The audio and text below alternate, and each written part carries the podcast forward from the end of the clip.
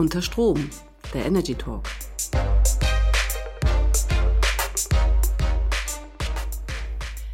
Herzlich willkommen. Ich freue mich, dass ihr wieder mit dabei seid bei unserem Energy Podcast unter Strom und danke euch schon mal jetzt herzlich für das Interesse verspreche euch heute ein spannendes Gespräch mit sehr guten Insights. Wir haben ja in dieser Reihe schon den Fabian Eickstedt von der NEW gehabt und diesen heute äh, haben wir die große Freude, Dr. Verena Svensson kennenzulernen. Liebe Verena, magst du uns einmal sagen, wer du bist und was du tust? Sehr gerne, liebe Marion. Erstmal vielen Dank für die Einladung, heute äh, mit dir über Energie und Nachhaltigkeit zu sprechen, nicht nur unter Strom. ähm, mein Name ist äh, Verena Svensson und ich bin bei den Stadtwerken Düsseldorf und leite dort die Abteilung Strategie und Nachhaltigkeit. Ist vielleicht etwas erklärungsbedürftig, dieser Doppelname. Also auf der einen Seite kümmere ich mich mit meinen Mitarbeitern über ähm, das Thema Strategie. Ne? Wohin wollen wir uns entwickeln als Stadtwerke Düsseldorf Konzern? Was sind unsere großen Leitplanken für die Zukunft? Ähm, dann gucken wir natürlich äh, jährlich, routinemäßig, schaffen wir auch das, was wir uns vornehmen? Wo haben wir vielleicht Probleme? Wo, wo tun wir uns besonders leicht? Und dann habe ich eben die große Freude, auch wirklich äh, die Umsetzung zu begleiten beim Thema Nachhaltigkeit. Also sprich, ich kümmere mich mit meinem Team auch um, ähm, um zum Beispiel Fragen wie Wasserstoff. Was machen wir da? Setze dort auch Projekte um mit meinen Mitarbeitern. Beim Thema Geothermie schauen wir uns an, ob das eine äh, Lösung sein kann, um, um unsere Fernwärme zu vergrünen. Wir schauen uns Kreislaufwirtschaft an, welche Rolle können wir da spielen, versuchen da auch äh, Projekte umzusetzen und an den Start zu bringen. Also sprich, ich habe die große Freude, nicht nur ähm, man müsste, sollte, könnte, äh, es wäre gut, das sagen zu, zu müssen und zu können, sondern eben auch wirklich dann die Lösungen anzupacken, umzusetzen und das ambitioniert, aber auch sehr partizipativ mit den Kollegen. Danke dir, Verena. Das ist ja schon mal ein ganzer Blumenstrauß. Und, ähm, wenn wir uns jetzt mal die Energiewirtschaft angucken oder auch die große Welt der Stadtwerke, dann ist es ja nicht so, als ob euch vorher langweilig gewesen wäre, bevor wir, sagen wir mal, in die Nachhaltigkeit hineingestiegen sind.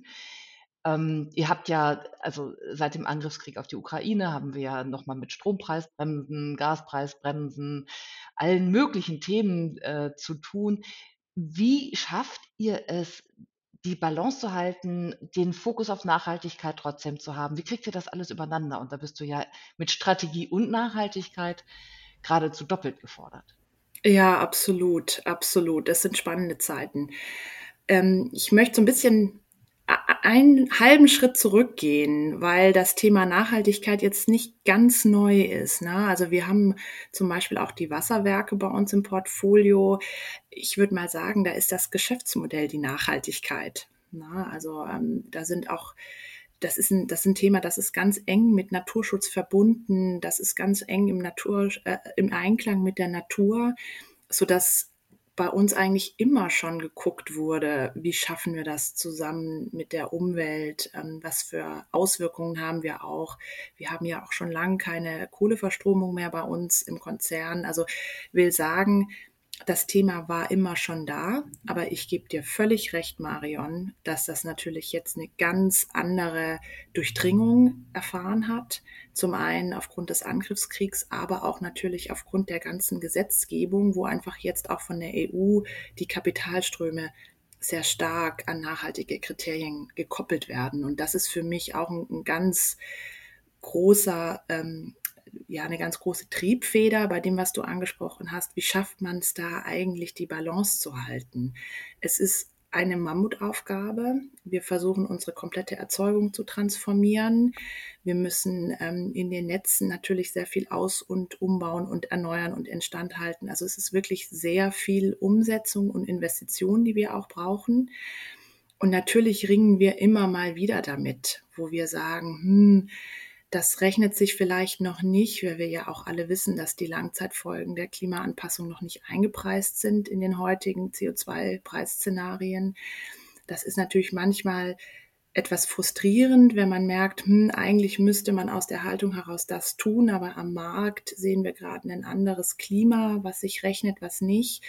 Aber da ist es, glaube ich, umso wichtiger, dass man strategisch eine Haltung formuliert hat und eine Ambition und sich eben immer wieder diese wichtigen Fragen stellt und sich dann auch immer überlegt, kann ich einem Kind, was heute auf die Welt kommt, was das Jahr 2100 erleben wird, kann ich dem in 30 Jahren guten Gewissens sagen, ich habe alles in der Macht Stehende versucht, diesen Klimawandel aufzuhalten. Also das ist persönlich immer so ein bisschen meine Kontrollfrage. Ansonsten versuchen wir natürlich auch Mechanismen einzuführen. Wir haben zum Beispiel, wenn wir große Investitionsvorhaben ähm, angehen, immer eine Nachhaltigkeitsprüfung. Wir schauen immer, was bedeutet das ähm, für, den, für, für unseren CO2-Abdruck. Wir haben auch die Maßgabe, dass wir nichts tätigen, was unseren CO2-Fußabdruck verschlechtert. Es sei denn, es sind wirklich ähm, ja, sicherheitsrelevante Maßnahmen, zum Beispiel, na, wenn wir jetzt Erneuerungen im Gasnetz haben, ähm, da ist eben das Thema Gas mit der Instandhaltung ist auch ein bisschen separat zu sehen. Aber will sagen, wir versuchen uns auch selber natürlich Regularien zu finden, um diese Richtschnur dann auch kommunizierbar zu machen, transparent zu machen und uns da auch immer wieder in den Prozessen dran zu erinnern, dass, dass das ganz wichtig ist, dieses Thema ähm, ja mitzudenken und auch entsprechend zu handeln. Hm. Das sind wirklich große Aufgaben. Teile werden ja auch, äh, sagen wir mal, für einen großen Umbruch innerhalb des Unternehmens sorgen. Wenn ich je weiter ich weggehe vom Gas, desto stärker ist natürlich die Gaswirtschaft betroffen. Wenn ich mich entscheide, in Wasserstoff reinzusteigen, muss ich neue Geschäftsfelder aufmachen. Wie nehmt ihr die Belegschaft mit? Das ist ja auch da haben wir ja, sagen wir mal, unterschiedlichste Charaktere, ganz unterschiedliche Erlebniswelten und, äh, unterschiedliche Bereitwilligkeiten, sich auf neue Themen einzulassen. Äh, absolut, absolut. Ähm, aus der Strategiesicht kommend versuchen wir, dass der Strategieprozess bei uns sehr partizipativ abläuft. Wir versuchen seit ungefähr zwei, zweieinhalb Jahren wirklich massiv die Strategie zu besprechen und auch in den einzelnen Teams zu überlegen, was kann ich eigentlich in meiner, tätigen, in meiner täglichen Arbeit tun, um dieser Strategie ähm, zuzuarbeiten, wo stoße ich vielleicht an Hindernisse, wo fällt mir es schwer, wo habe ich Fragen. Ich glaube, das ist eine ganz wichtige Basis, um uns hinter unserem Purpose, der natürlich sehr auf Nachhaltigkeit auch abzielt, ähm, zu versammeln und auch da ins Gespräch zu kommen. Weil oft ist es ja so, dass wenn man Widerstände hat, entweder Dinge nicht richtig verstanden werden oder Informationen fehlen. Und wenn man drüber spricht und, und auch auf Augenhöhe und wertschätzend miteinander spricht, dann kann man ja viel besser einordnen, ist dieser Widerstand jetzt vielleicht begründet, weil ein Hindernis übersehen wurde oder ähm, weil vielleicht sich einfach nicht jemand richtig informiert fühlt oder es nicht richtig verstanden hat, ähm, weil Hintergrundinformationen gefühlt haben. Deswegen, das ist, finde ich, ein ganz wesentliches Element, dass man ähm, einen wertschätzenden Dialog aufbaut und nicht nur, ich sag mal, ein Dokument hat, das hübsch aussieht, was der Vorstand dem Aufsichtsrat vorstellt, sondern dass das irgendwo lebt und dass das ähm, diskutiert wird. Das ist sicherlich das eine.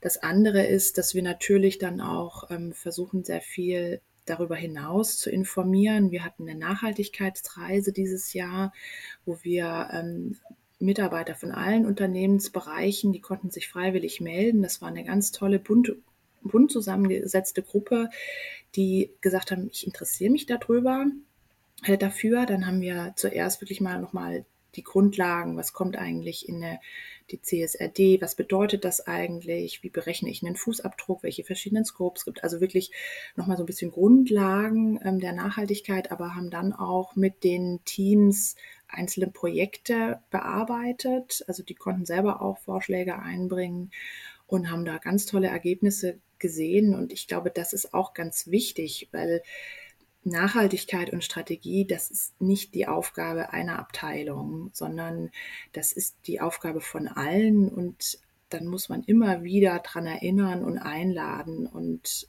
ich glaube, dass so wie so eine Art Schneeballsystem dann entstehen kann, dass der eine dann darüber spricht und ähm, und man so im Gespräch bleibt und so dann auch die Widerstände äh, langsam über, überwinden kann. Mhm. Du hast es äh, gerade sehr schön gesagt und man hört es auch ganz deutlich raus, ähm, dass es auch ja etwas ist, das quer durch Unternehmen geht. Die Energiewirtschaft der Vergangenheit neigt ja dazu, in Silos zu denken und eigentlich außerhalb des eigenen größeren Bereichs wenig Interaktion zu zeigen. Ich glaube, gerade Nachhaltigkeit ist ein Thema, wo unglaublich viele verschiedene Kompetenzen benötigt werden, um ein Thema von allen Seiten, allen Facetten heraus zu denken. Und ich glaube, das ist ja gerade auch der Anspruch, den ihr da habt. Absolut. Ich würde sogar so weit gehen, es geht gar nicht anders. Also wenn man jetzt über Nachhaltigkeit nachdenkt, dann sind das ja klassisch die drei Bereiche, ne? ökologische, ökonomische und soziale Nachhaltigkeit. Und da wird ja klar, dass ähm, wenn ich allein über soziale Nachhaltigkeit nachdenke, das betrifft ja jeden einzelnen Mitarbeiter. Das betrifft ähm, natürlich auch, was wir in der Personalabteilung für Impulse setzen. Also das das, das muss in, im großen Stile diskutiert werden. Und mir ist es auch immer wichtig, auf die Chancen hinzuweisen. Also dass es nicht nur empfunden wird als ähm, unser Geschäftsmodell ist angezählt oder, also ich überspitze jetzt, ne? Mhm. oder ähm, oje, oje, da kommt schon wieder so eine EU-Vorgabe, wir wissen nicht, wie wir der Genüge tun sollen, sondern dass man irgendwo nochmal überlegt, es geht doch eigentlich um Lebensqualität am Ende des Tages und wie wir es schaffen, uns dem Klimawandel entgegenzustellen, auf der ökologischen Seite, auf der sozialen Seite, aber auch, wie schaffen wir es, ähm, durch äh, diversere Teams einfach besser zu werden in unserem Handeln? Wie können wir auch ähm, in Zeiten von Fachkräftemangel es äh, ermöglichen, dass andere vielleicht bei uns tätig werden, die sonst eingeschränkt, äh, denen das nur eingeschränkt möglich wäre. Und ich finde, das hat ganz viele Komponenten und das macht es auch so schön. Und deswegen, ich empfinde das als unglaubliches Privileg, auf diesem ähm, Thema arbeiten zu dürfen, weil ich glaube, das ist ein Stück Zukunft, die wir hier zusammen gestalten können. Ja, da bin ich der absolut festen Überzeugung. Und wenn wir mal ein bisschen stärker jetzt auch in die, ähm, sagen wir mal, Technik-Technologiewelt mit eintauchen, es ist ja gerade auch eine große Frage, ist Wasserstoff jetzt eine Brückentechnologie? Ist Wasserstoff unsere Zukunft? Können wir Wasserstoff eigentlich lokal alleine? Müssen wir das eigentlich in einem größeren Rahmen denken? Was ist deine Sicht? Ihr hast am Anfang ja gesagt, dass ihr euch mit Wasserstoff auch stark beschäftigt. Wie stellt ihr euch da auf? Ja, sehr gute Frage. Ne? Äh, gerade beim Wasserstoff ähm, fragt man wahrscheinlich zehn Leute und kriegt 80 Antworten. Ähm, meine Perspektive ist natürlich eine Stadtwerke Düsseldorf Perspektive. Also sprich, wir haben einen urbanen Raum weit weg von oder weit weg von der Nord- und Ostsee, sage ich mal so. Ähm, da müssen wir natürlich sicherlich anders drüber nachdenken wie an anderen Orten von Deutschland oder auch der Welt. Na, das, das vielleicht nochmal vorweggeschickt. Ansonsten gehen wir sehr stark vor zu überlegen, was müssen wir heute entscheiden, was müssen wir heute anstoßen, damit das gerade Stichwort Infrastruktur dann eben auch zur Verfügung steht, wann wir es brauchen. Und beim Wasserstoff speziell ist es mir auch immer wichtig, so mit gefährlichem Halbwissen ein Stück weit aufzuräumen. Wir haben das Thema Verfügbarkeit, ähm, wir haben auch das Thema Preispunkt, also dieser ich mag es gar nicht Brennstoff nennen, aber diese Ressource, die wird auch äh, teuer sein, teurer, wie wir das vom Erdgas äh, traditionell gewohnt sind. Und wir haben natürlich auch das Thema Autokratie. Ja, nein, machen wir uns dann wieder abhängig von Importmengen aus was auch immer für Staaten. Also sprich, da kommen ganz viele Dinge zusammen und dann gibt es natürlich auch noch den Aspekt, dass Wasserstoff ja eigentlich ein Speichermedium ist und ähm, wir natürlich dann auch aus der Effizienzperspektive immer uns überlegen müssen, gibt es eine bessere Alternative als Wasserstoff einzusetzen oder ist es wirklich die sinnvollste Alternative? Und dieser Aspekt kommt mir manchmal zu kurz ich habe manchmal das Gefühl, das ist so der, der Hoffnungsträger, so, ach ja, gut, dann machen wir jetzt alles mit Wasserstoff. Und das ist, glaube ich, zu kurz gesprungen. Mit dieser Vorrede, was machen wir konkret? Ähm. Ja, aber wichtig, Verena, ich finde das ganz, ganz wichtig. Äh, darüber wird tatsächlich, finde ich, auch zu wenig gesprochen. Ja, dass es ja natürlich nicht der ideale Ersatz ist oder wenn, dann ist er eben ein teurer.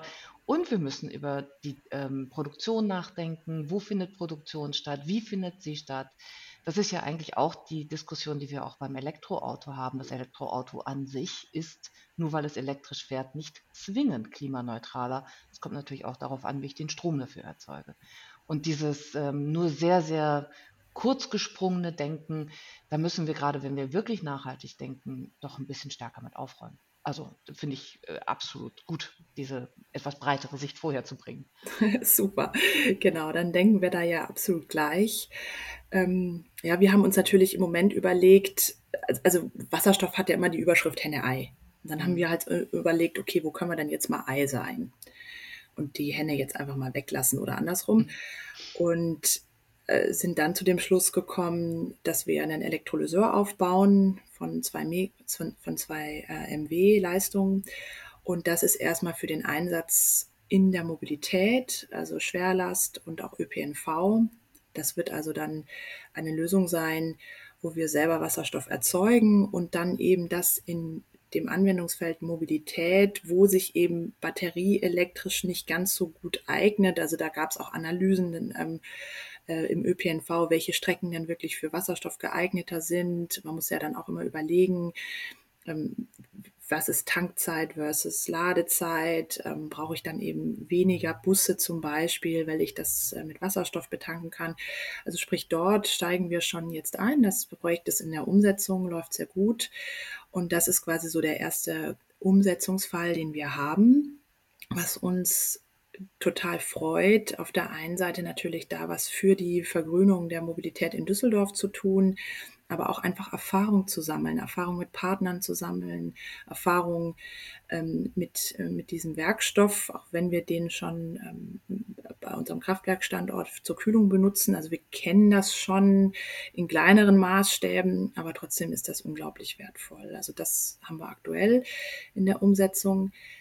Der zweite Punkt, ich sprach es an, also wirklich zu überlegen, wo ist Wasserstoff die beste Alternative diesen Dialog führen wir sehr intensiv, vor allem mit den Industrieunternehmen in Düsseldorf und Umgebung, um rauszufinden, wer hat denn wirklich Bedarf. Das ist dann eher so die Verteilnetzperspektive, die Transportperspektive, um rauszufinden, ähm, wer sollte dann an ein bedarfsorientiertes Netz dann auch wirklich angeschlossen werden. Da versuchen wir natürlich auch beratend aufzutreten, um zu, rauszufinden, naja, ähm, geht auch eine andere Lösung? Kann man elektrifizieren oder muss es wirklich auch der Wasserstoff sein? Manchmal sind da auch ähm, Risikoabsicherungsüberlegungen dabei, dass man sagt, man möchte sich eben auch ein bisschen redundant aufstellen, um mit dieser Bedarfsanalyse dann eben auch zu verstehen, wie würde dann so ein Verteilnetz in Düsseldorf aussehen? Weil eins ist auch klar, wir das natürlich nicht in dem Ausmaß ähm, erwarten, wie das aktuell das Erdgasnetz hat. Mhm. Dann gucken wir natürlich auch, ähm, wenn wir das verstehen, was sind die Bedarfe, ähm, wie, wie, was bedeutet das für das Netz, wo würde das liegen, kann man umwidmen, kann man nicht umwidmen. Ähm, das sind natürlich wichtige Überlegungen und ganz zentral auch die Anbindung an das Kernnetz Wasserstoff, was ja ähm, vorangetrieben wird überregional, um da eben auch sicherzustellen, dass eben auch die Industrie in Düsseldorf, die auf Wasserstoff angewiesen ist, das dann auch hat. Das ist ja auch für den Standort Düsseldorf ganz wichtig. Und dann gibt es natürlich noch ein drittes Feld, das ist das Thema Einsatz in unserer Erzeugung. Also wir glauben schon, dass wir in Zukunft in der Spitzenlast ähm, KWK-Anlagen auf Wasserstoffbasis brauchen. Ähm, primär natürlich gucken wir immer auf die Wärme, wenn wir dort auch einen Versorgungsauftrag haben, aber wir glauben einfach, dass äh, Strom und Wärme-Lastkurven sich ähm, in, der Spitze, also in der Spitze wahrscheinlich synchron verhalten werden und deswegen wir Kraft-Wärme-Kopplung als ähm, effiziente Technologie da weiter fortführen wollen. Mhm.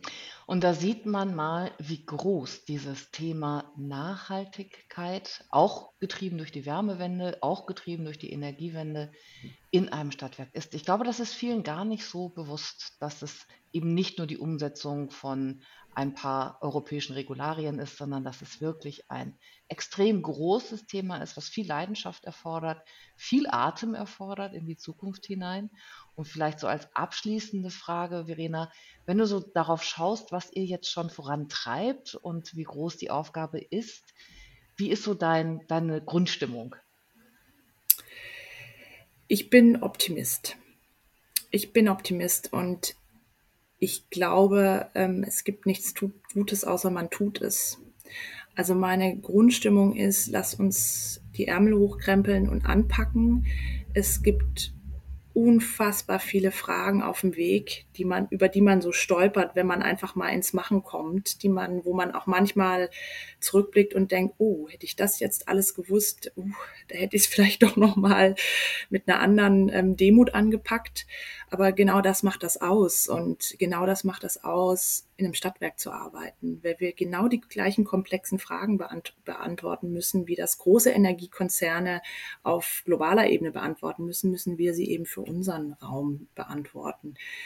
Deswegen, ich habe ähm, eine Demut vor der Aufgabe. Das wird sehr viel Kraft kosten, das wird auch sehr viel Geld kosten, das wird auch haben wir jetzt nicht so drüber gesprochen, aber auch sehr viel Verständnis beim Endnutzer ähm, brauchen, um die ganzen Baustellen und Übergangslösungen und vielleicht am Anfang nicht alles perfekt ähm, irgendwo auch entschuldigen und zu verstehen.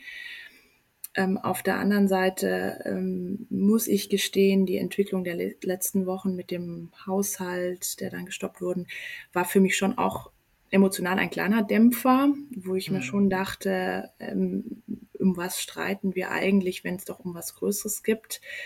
Aber auch da bin ich ja ähm, seit den letzten Tagen jetzt auch wieder besser gestimmt, dass es wohl doch verstanden ist, was da alles auf dem Spiel steht, auch was, was der Kopf jetzt gebracht hat. Also ich glaube, das hat mich wieder so ein bisschen versöhnt und ich gehe, wie gesagt, mit Demut und schon auch ähm, einer gewissen Sorgenfalte ob das alles denn so klappt, wie das manchmal auf den Charts äh, so dargestellt ist, in, ins Rennen. Aber ich glaube, wir, wir müssen einfach anfangen und, ähm, und da alles in die Waagschale werfen, was wir haben. Danke, Verena. Das glaube ich tatsächlich auch. Aber trotzdem möchte ich den Anfang deines Satzes, den Optimismus hier am Ende auch nochmal betonen. Ich glaube, ohne Optimismus wäre es auch falsch, sich diesem Ganzen zu widmen. Das ist ein Riesenthema, aber es ist jetzt einfach unsere Aufgabe für die nächsten Jahre. Und ja, Marion, es ist unsere Aufgabe und ich würde es vielleicht noch ein Stück positiver formulieren wollen. Ich denke, es gab nie eine spannendere Zeit in der Energiewirtschaft und deswegen finde ich, ist es eigentlich auch ein Privileg. Absolut. Liebe Verena, ganz herzlichen Dank. Liebe Hörer, euch nochmal herzlichen Dank fürs Zuhören. Ihr wart wieder mal bei Unterstrom, dem Energy Podcast mit Marion Schulte. Ich bin die Partnerin für die Energiewirtschaft bei Bearing Point. Bearing Point ist eine Beratung, die wir natürlich auch weit über die Energiewirtschaft hinaus machen. Wir freuen uns sehr, dass wir so spannende Gäste haben. Ganz herzlichen Dank und einen schönen Tag.